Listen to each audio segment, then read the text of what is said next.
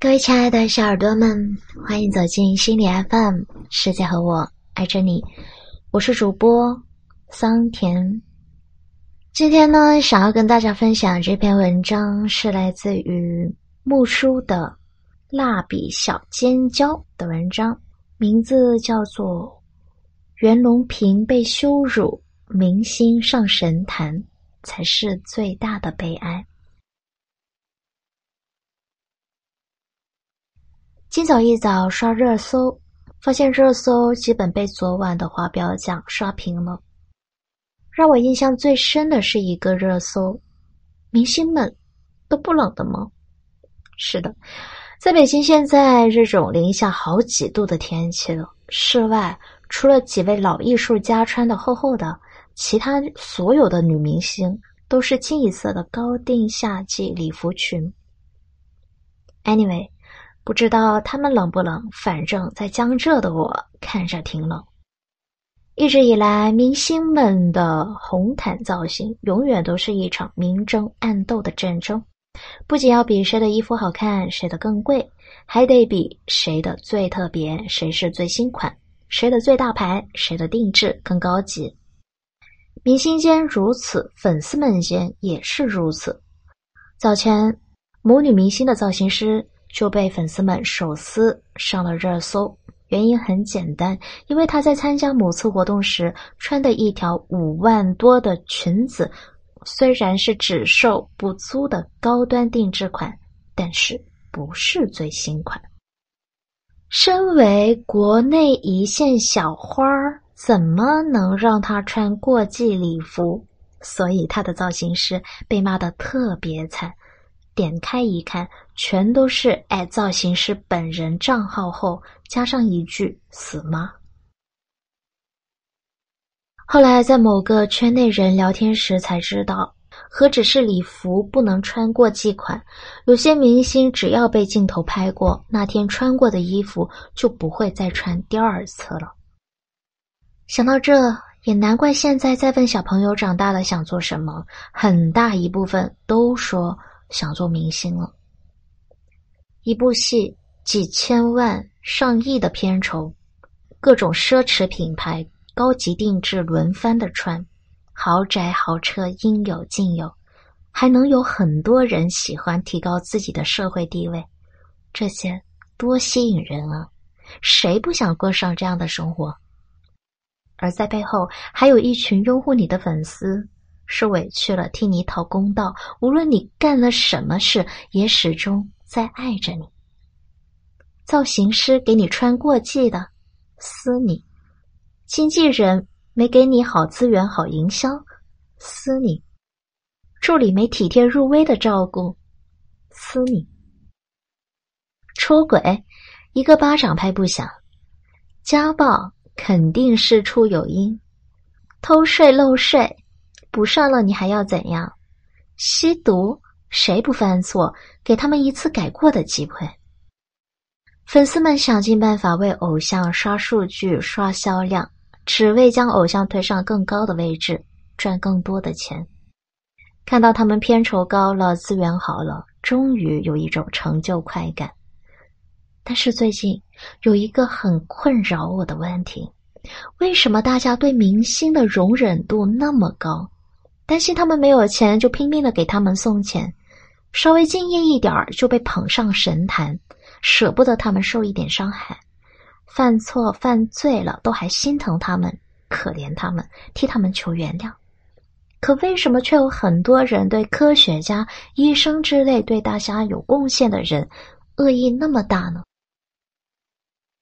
二，举个例子，比如袁隆平。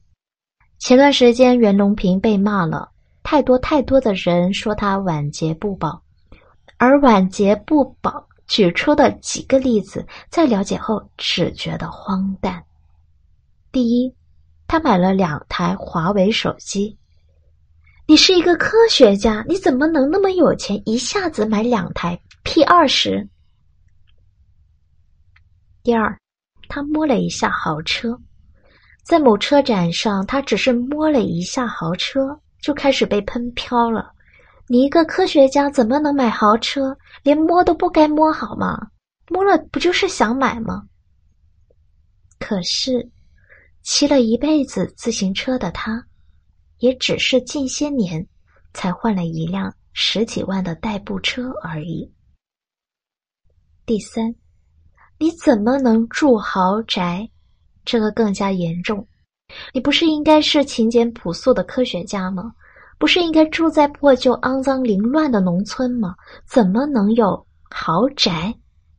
当然了，确实有豪宅，然而是国家奖励的。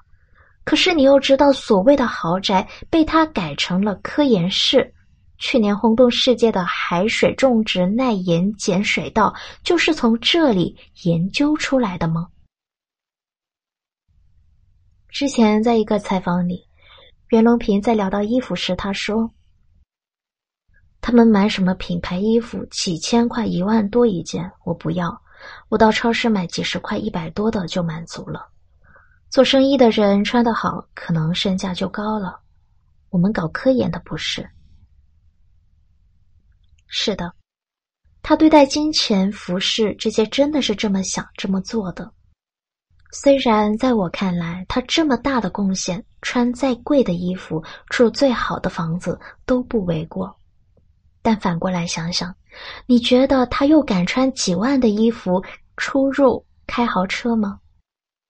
在这么到处充满着喷子的世界，两台手机已经让某些人高潮了。那要是突然穿件几万的西装？是不是早在很多年前跳出来讽刺他、谩骂他的人就比比皆是了？现在他都八十八岁了，身体不好的时候都是要坐在轮椅上被推着的。大家都在劝他休息，可他还是在坚持夏天。即使是炎热的夏天，也是带着防中暑的药。夏天，中国的杂交水稻之父。让中国的十三亿人口终于吃上了饱饭，更是在世界上都得到了尊重。可是现在，一群靠着他的科研成果才能吃饱了的人，却体会不到他有多伟大。对一个几乎用一生来为人类做贡献的近九十的老人家，说出这么番恶语。袁隆平最大的错误。或许就是让这些傻逼吃得太饱了吧。三，而又仅仅是袁隆平吗？你会发现在很多人心中，某些职业就该清贫一辈子，从事某些职业的人就该无欲无求、无私奉献。不知道还有多少人记得几年前有一位医生，因为晒了自己万元羽绒服而遭到了网友的谩骂。这位医生喜欢买衣服，每年花在衣服上的有二十万。他还有三套房子。那时他被骂得很惨，但是他反问：为什么医生就必须是穷逼？是啊，我也觉得，凭什么？钱是别人凭本事赚来的呀。他当医生的年收入二十多万，各种线上线下讲课，多点职业，跟我在医院收入差不多。他还投资了朋友一家公司，杂七杂八加起来年收入超过百万，而且他的微博还是十大医疗微博，芬达咨询平台收入排名前三。但是这些也是他靠着他的努力换来的呀。在采访中，他说：“天知道我读了多少书，我天天都在更新知识，白天上班，晚上学习。”比如微博上一篇专业的文章，每个观点都是经过千锤百炼、查阅各种医学文献的。我英文不算太好，有时候还需要麻烦国外的同学，因为要保证提供给患者的真实靠谱的建议。在他看来，医生的收入就该高，收入高了更是对患者的负责。医生的收入高了，医疗回扣等灰色收入对他就没有吸引力了。奖金大幅度提高了，医疗圈收红包这种现象，我不敢说完全没有，但几乎是看不见了。医患矛盾少了，薪资也高了，就会有更多的优秀年轻人愿意投身医生行业了。再想想之前离职的张小平，《人民日报》评论：什么比留住张小平更重要？张小平离职引发讨论，给人才观敲醒警钟。只有完善人才管理，使用激励机制，真正为每个人提供干事创业平台，才能够留得住人。这不仅要从根本上扭转“你不干，有的是人干”的土围子思想，还要进一步推动企业管理思想的更新。我其实觉得他说的没毛病。我在网上查了一下资料，朱教授，中国工程院院士，国家发明一等奖获得者。国家人事部等部位记一等功，先后获得国家部省科技奖励三十余项，累计创经济效益超过四百亿。而他一年的工资加津贴，在扣除一系列费用后，月收入大概九千一左右。还有研究高铁的王梦恕，作为副总工程师，他的月薪大概是两万元。此外，他兼任北京交通大学教授，建了一个实验室，该校每月给他发放五千的补贴。而他曾对记者说：“我在整个院士里面算是高的。”那时他还曾举了一个例子：农业领域的一位院士，妻子早已去世，孩子又常年看病，家里十分寒酸。有记者想报道一下他的生活，争取为他寻找到援助，可却被这位院士拒绝了。原因很扎心，他害怕年轻人看了他的生活，觉得院士都这么穷困，以后更加不愿意学习农业了。而王梦恕也说，会有地方来找他，邀请他去做项目顾问什么的，会给高昂的顾问费，可是他拒绝了。因为他害怕，害怕会因为这些让院士群体的形象受到影响。因为社会上本身对院士的认识误解就多于理解，想想真的很扎心。纵观被人熟知赞颂的那些科学家们，你们会发现，无一例外都是清贫的、伟大无私的，燃烧自己为国家做贡献。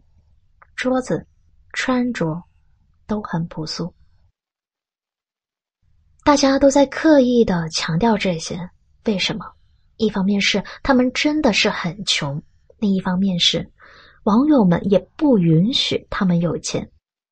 在大家心中，医生、科学家有钱了，穿好衣服了，买豪车、住豪宅了，那必定是背地里做了一些见不得人的勾当，钱财必定是通过不干不净的来。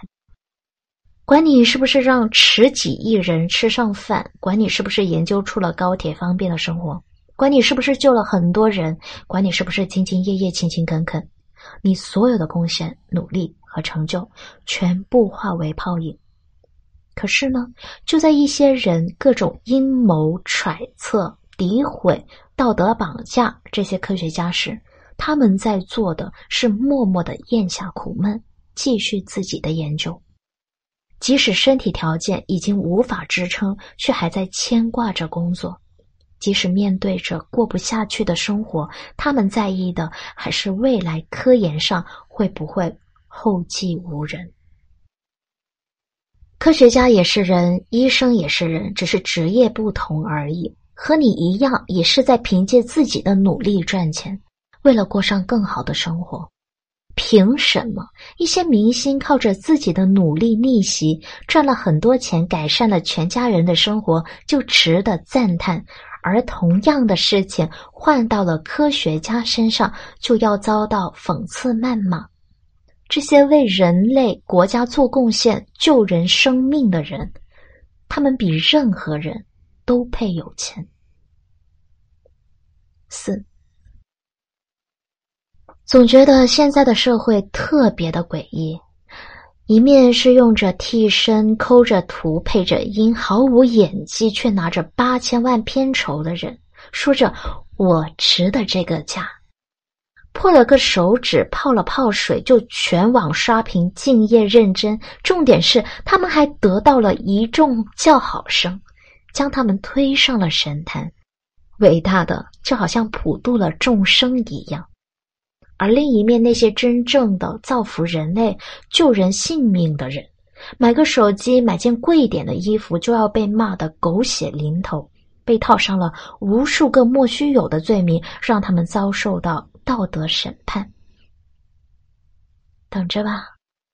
人人都想做明星、网红，使用各种下三滥、龌龊、恶心的办法红起来的时代，不远了。等着吧。没有人愿意去做科学家、医生这些出力不仅没钱还得不到尊重的工种的时代，也不远了。到时候我们再看，饿死的是谁，病死的又是谁？